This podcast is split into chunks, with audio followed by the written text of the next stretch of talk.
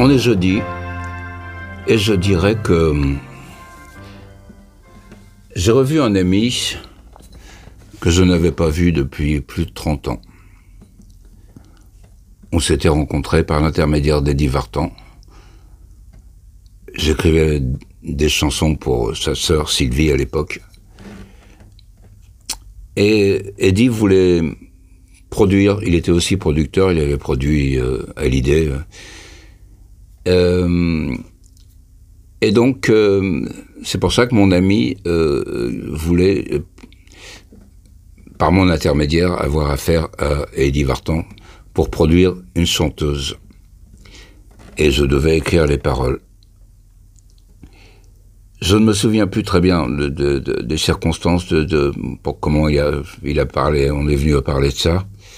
Il savait que j'écrivais des chansons, donc euh, voilà. Il était champion d'Europe, cet ami, euh, champion d'Europe de karaté dans les années 70, avec un autre karatéka qui s'appelait Dominique Valera. On a évoqué nos souvenirs, il m'a parlé de, son fils, qui faisait une grande carrière musicale aux États-Unis. Je l'ai fait beaucoup rire avec mon langage euh, imagé à la Michel Audiard. Et devant nos steaks tartares et nos verres de Bordeaux, on était vraiment heureux de se retrouver. Il donnait des cours de karaté de par le monde.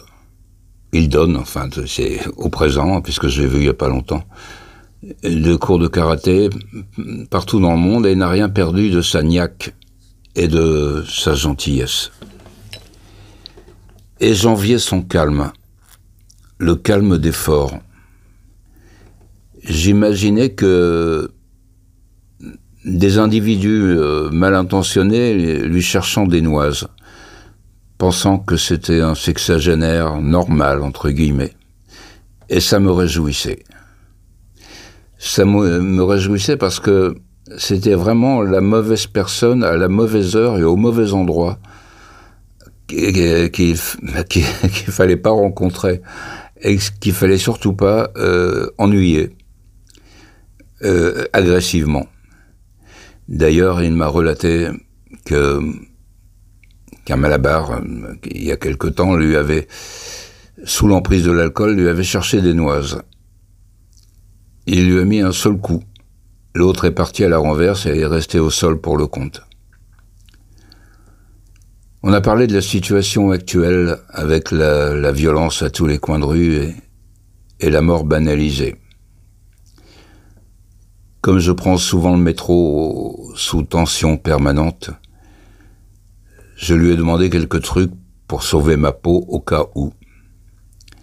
Et aussi, et surtout, venir en aide à, une femme ou, ou une jeune femme, euh, une jeune fille qui se ferait agresser. Il m'a donné trois trucs. La distance d'abord, pour éviter le couteau. Et comment tester qu'un dialogue est possible? Les deux autres trucs concernent euh, des coups à porter pour aveugler ou couper le souffle un agresseur qui ne voit plus ou qui ne respire plus est hors d'état de nuire, me m'a-t-il dit.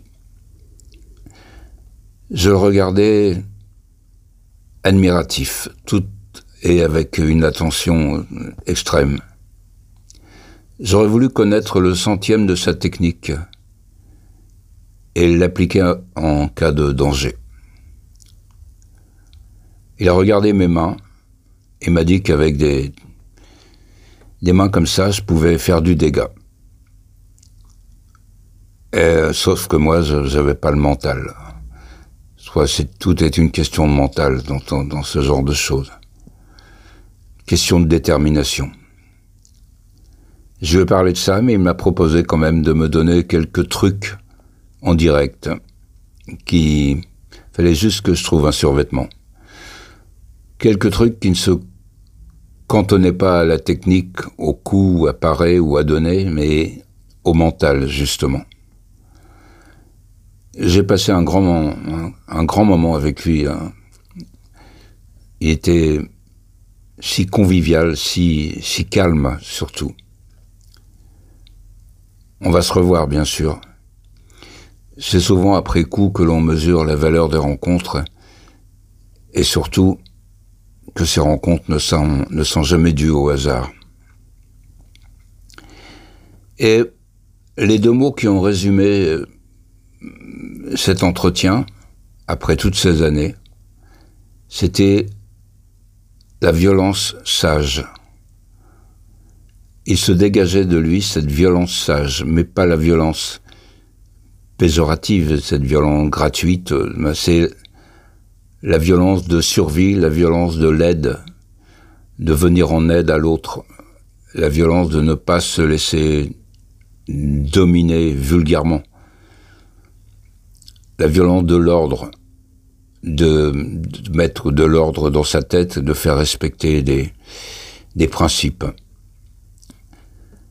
Sa discipline m'a fait penser à, à celle des moines bouddhistes qui pratiquaient le kung-fu. Pour eux, le kung-fu était bien plus profond qu'on ne le pense. Il ne s'agissait pas seulement d'un moyen de se défendre ou, ou d'une façon d'agencer de, sa, vie, mais c'est un moyen de communiquer par la spiritualité. Nous y voilà encore. Euh, évidemment, sur Radio Gandharvagana, euh, c'est. Ce serait difficile d'échapper.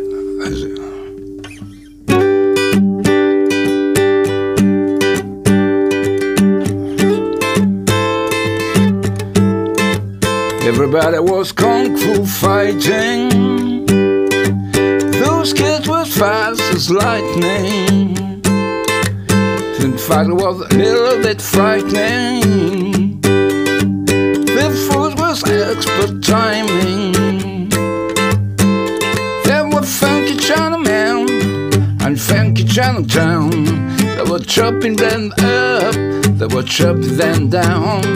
Then punches tearing and everybody knew their part. From a fender to a slip, and the kicking from the hip. Everybody was kung fu fighting. Euh, voilà, euh, illustration musicale de Kung Fu Fighting. Euh, une chanson qui avait, qui avait marché très fort dans les années 70, je crois. Donc le Kung Fu, le kung fu, effectivement, ça peut paraître euh, antinomique par rapport à la sagesse ou à la méditation.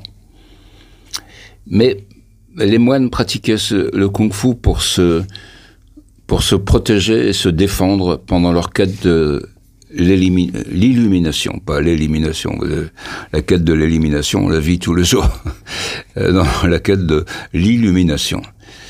Euh, donc, Évidemment, ça peut paraître antinomique, euh, kung fu euh, et illumination et spiritualité, mais pas du tout. C'est c'est euh, c'est une c'est une logique. On a on a un corps. Euh, euh, c'est la loi de la jungle, un corps, un esprit, il faut il faut se défendre, il faut se replier sur soi, il faut euh, il faut faire le point et il faut regarder les dangers autour de soi comme pareil comme quand on survit dans la violence des éléments euh, les tempêtes euh, les orages les inondations et on peut pas être euh, comme ça au-dessus des choses. Donc on ne peut pas être au-dessus euh, de la violence la mépriser si on la la subit c'est ça.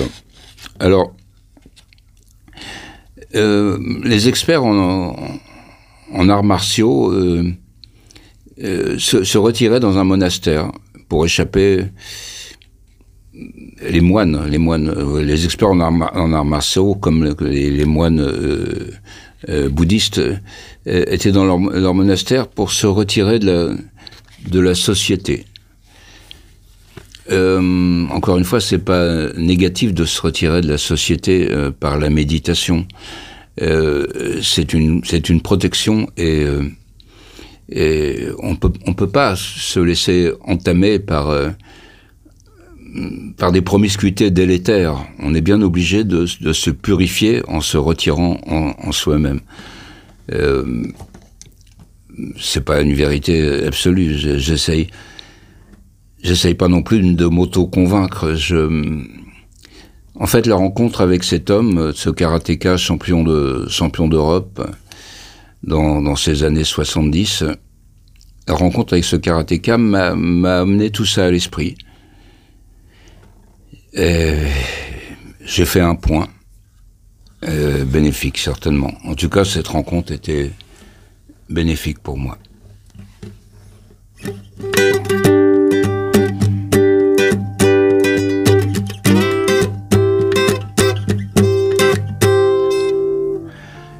Et je vous dis donc à jeudi prochain.